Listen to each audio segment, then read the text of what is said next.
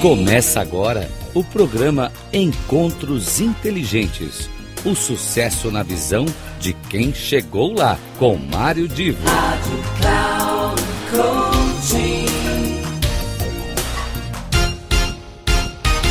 Alô, meus queridos amigos, começando agora mais um dos nossos encontros inteligentes. Aqui é Mário Divo e eu vou hoje replicar aqui uma conversa que eu tive há um tempo atrás já com um grande amigo profissional do mais alto nível, o José Roberto Itaquer Penteado.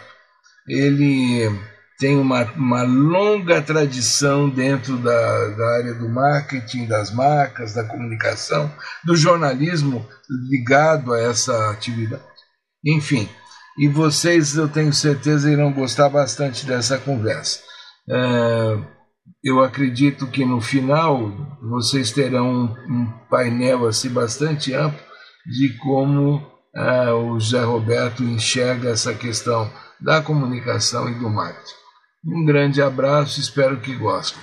Bom, vocês precisam identificar na minha carteira de identidade o nome que está lá é José Roberto Itaquer Penteado Filho. Pai fez esse favor de me dar exatamente o mesmo nome dele com esse apêndice filho. E isso tem algo a ver com a pergunta que você faz, porque eu, afinal de contas, me tornei um profissional na área de comunicação e sou filho de outro. Papai é uma pessoa que carreira importante no rádio, foi um dos pioneiros do rádio brasileiro. Depois trabalhou também em publicidade, marketing e, enfim, é, setores onde eu também é, desenvolvi a minha carreira né, em diversas empresas, sendo que há cerca de 40 anos aproximadamente, eu fiz essa opção é, pela parte educacional. Mas me mantive no setor, uma vez que a SPM é uma escola notadamente de comunicação. Considerando que eu já completei 73 anos de idade, eu dividiria então a, essa minha vida profissional é, até a idade de 36, 37 anos. Eu, é, fui executivo Claro que isso começou aos 20 e poucos, né? E de lá para cá eu sempre estive associado a esta escola. Bom, é, eu já lhe dei uma descrição bem sucinta de qual é o meu objetivo da tese e da ideia de se ter três artigos. Eu queria então é, primeiro conversar um pouco sobre aquele que eu comentei sobre o ensaio teórico em que fundamentalmente a questão é como é que a gente pode diferenciar uh, conceitualmente o Brad Equity é, Você está começando com a pior pergunta, eu não sei. Depois coloca lá então, que, qualquer que, coisa. Que, tem uma ideia. Então, qual, é a sua, qual é a sua ideia a respeito ah, de cada uma das coisas? É, eu imagino que o, ah, é mais difícil de calcular, mas não tem, realmente. Não. Quando se, quando se fala em, em, em, equity de uma marca, o que, que lhe vem à cabeça? Share of mind. Provavelmente posso estar em, totalmente enganado. Tá, você, você acredita que ah, quando, ah, quando se pensa na marca, é muito comum se pensar em atributos da marca, posicionamento da marca. Uhum. São questões estão ligadas e a, e a teoria e a academia trabalham é. muito com isso. É, Para você, o valor da marca é, não monetário, o valor não monetário da marca, você é, identificaria ou, ou aceitaria que ele fosse um conjunto desses atributos? Olha, eu aprendi, é, especialmente na minha experiência em educação, que nada é simples. E é, também que, é, principalmente aquilo que tem a ver com a comunicação, com o pensamento, com a psicologia é, tem origens, tem raízes muito profundas na história da humanidade. Isso é verdade com o nosso ensino da comunicação, onde a gente tem problemas é, complicados em relação à tecnologia, mas as questões básicas que dizem respeito ao transmissor e ao receptor continuam tão complexas quanto antes e é, eu diria até é, certo ponto não foram totalmente desvendadas. Então a gente tem dado passos, tem, vamos dizer, é, percorrido caminhos sem fechar etapas. Eu vou dar, vou dizer a você no que, que isso afeta a minha visão a respeito de branding. A, o símbolo, a marca, é a mais antiga expressão da civilização, da comunicação humana. Nós sabemos que eh, em arqueologia e nesses estudos de antropologia, o que nos remete, o que nos eh, eh, liga aos primeiros humanos, os mais primitivos, mas que já possuíam a capacidade de exprimir são marcas, são símbolos.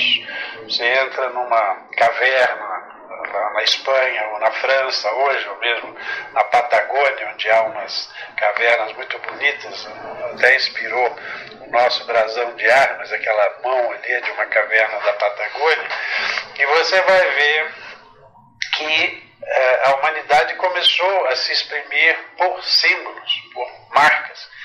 Então, você discutir hoje, no contexto do, do mercado, no contexto das trocas, vamos dizer, dos valores monetários, a questão das marcas da empresa A, B ou C, é, é, é na, na, na melhor das hipóteses superficial.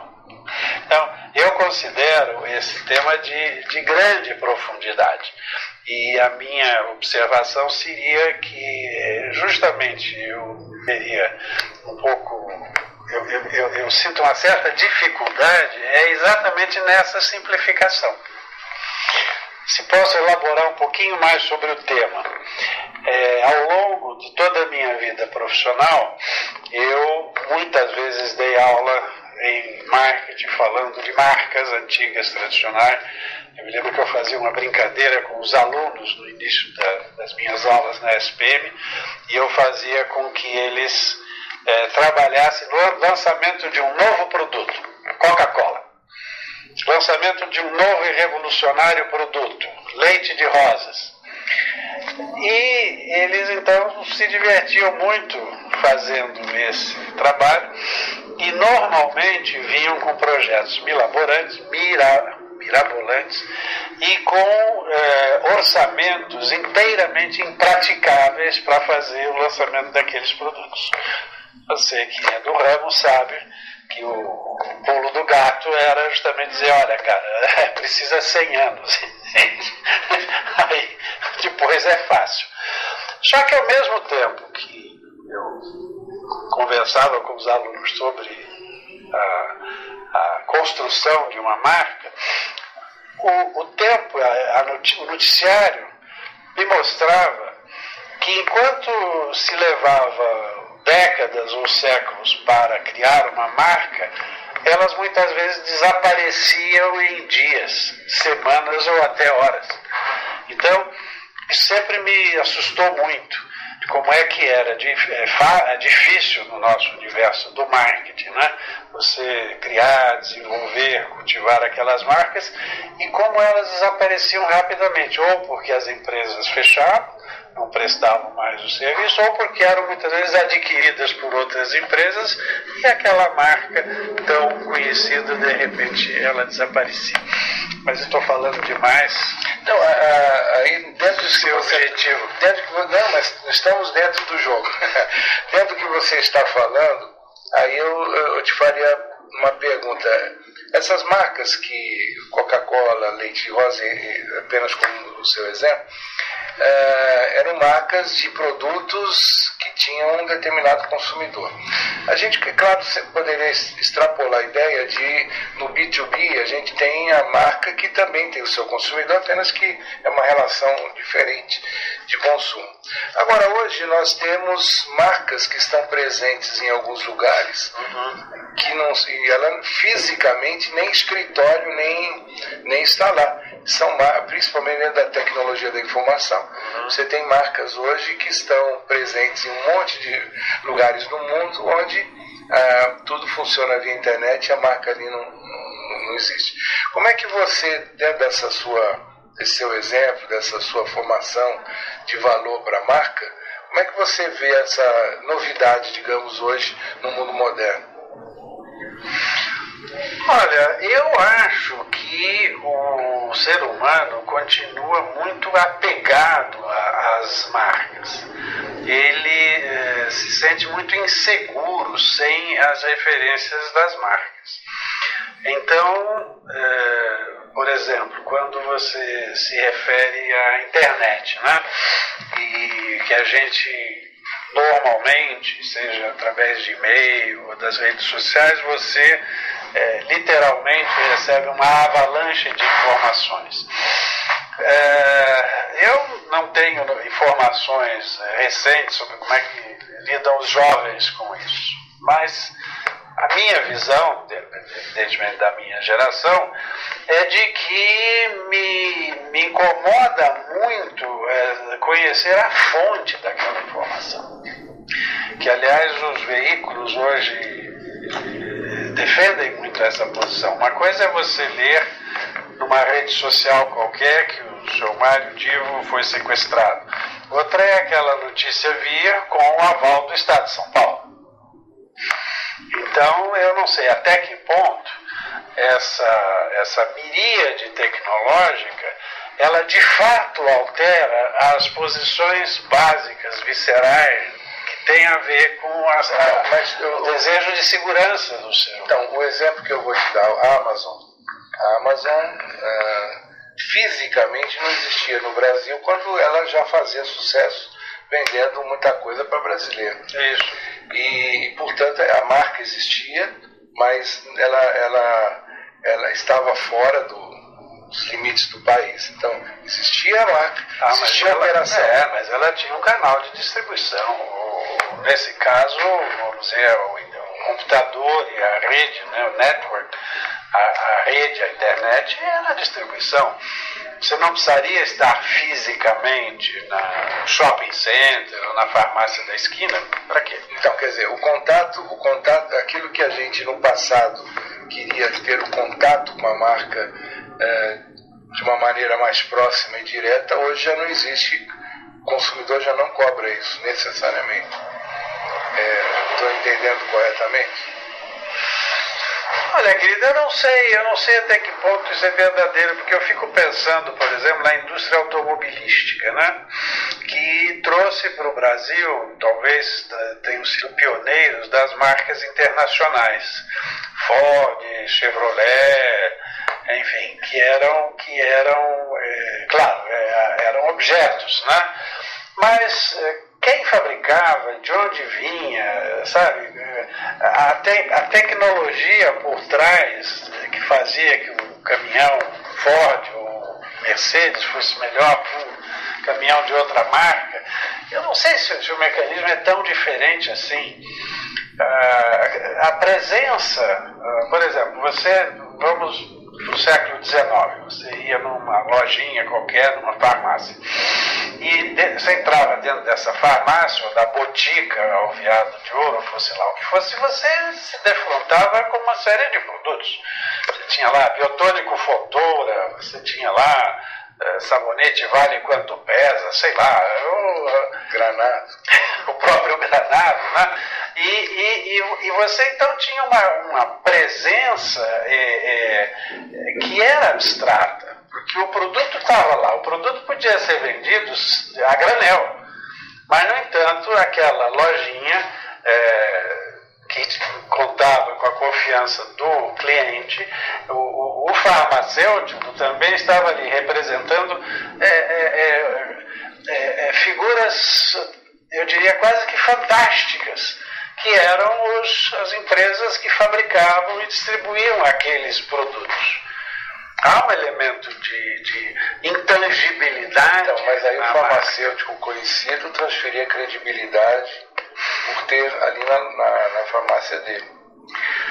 Até certo ponto, não é, meu caro? Até isso virar autosserviço. Foi todo um grande ciclo, né?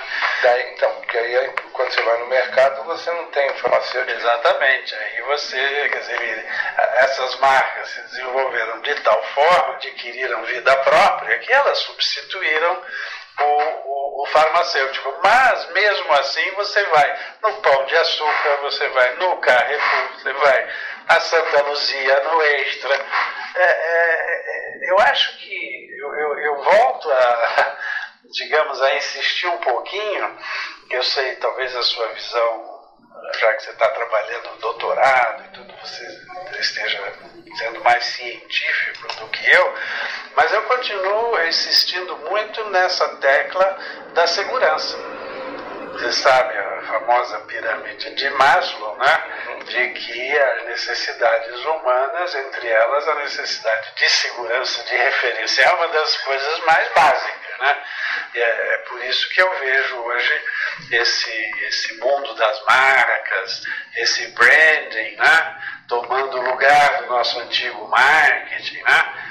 É, aí eu poderia até te perguntar, essa é uma coisa que na literatura já encontrei discussões.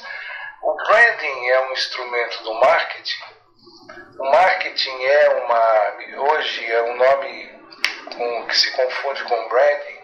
Como é que você correlaciona, ou se é que correlaciona essas duas, essas duas marcas para branding marketing para uma empresa? Olha, eu diria o seguinte, com a minha experiência de alguns anos no ramo, eu acho que você administra o marketing até certo ponto.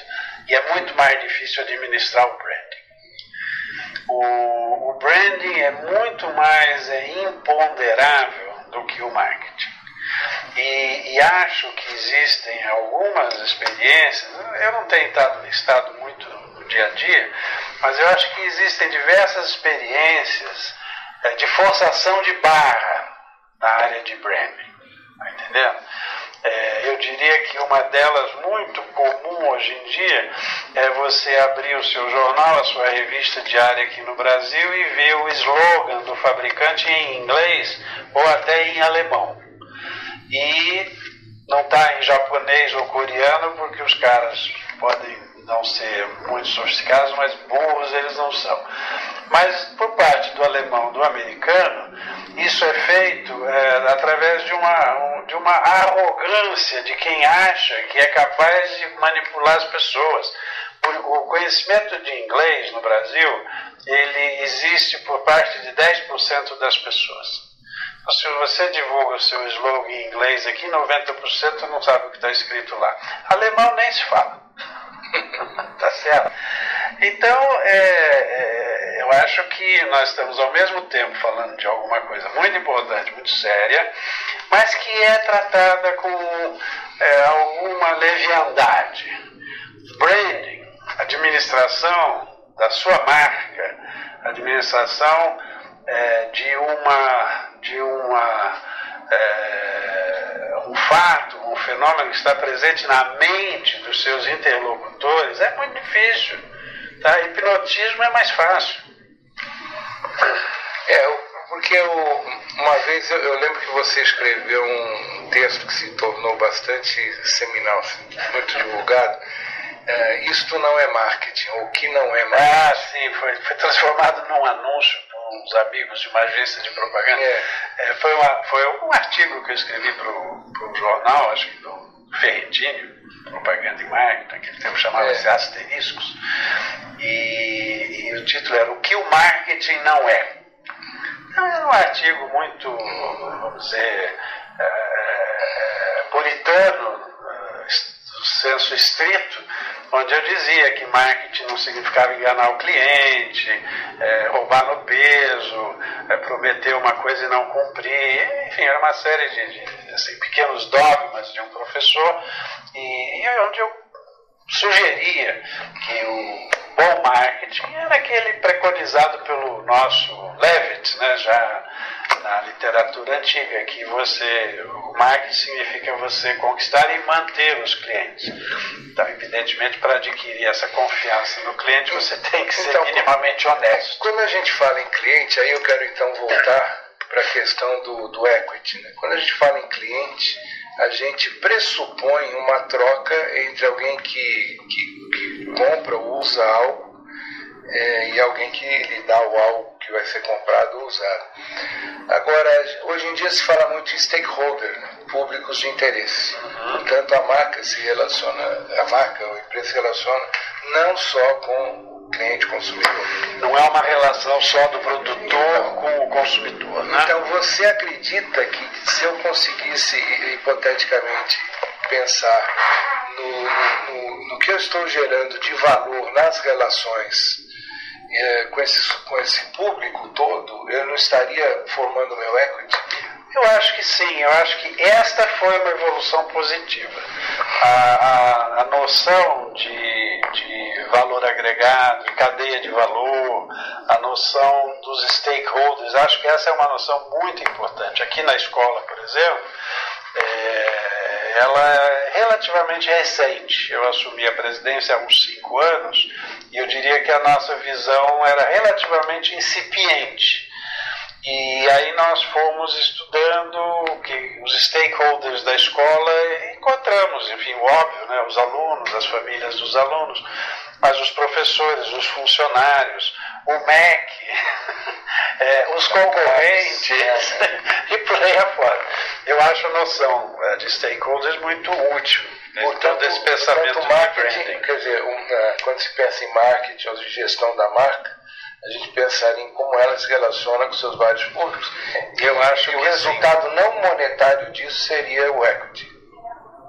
Eu estou perguntando se você acredita, se, se poderia ser uma explicação? Sim, se assim você o diz, eu acredito. Não, não, eu se assim não mas, concordo. Não, mas é que eu não sou especialista em equity. Eu, aliás, se você me pedisse uma tradução da palavra equity, eu teria alguma dificuldade de dar.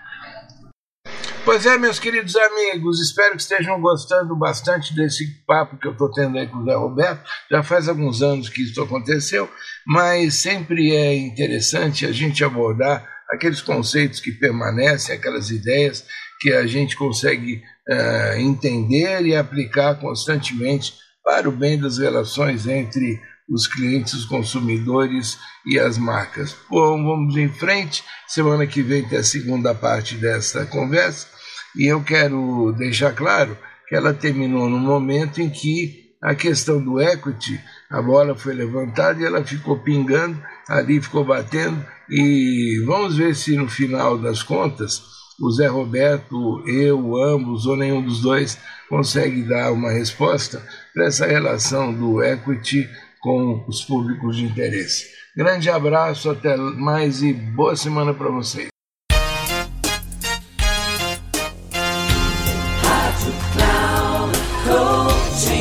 Terminando Encontros Inteligentes. O sucesso na visão de quem chegou lá, com Mário Divo.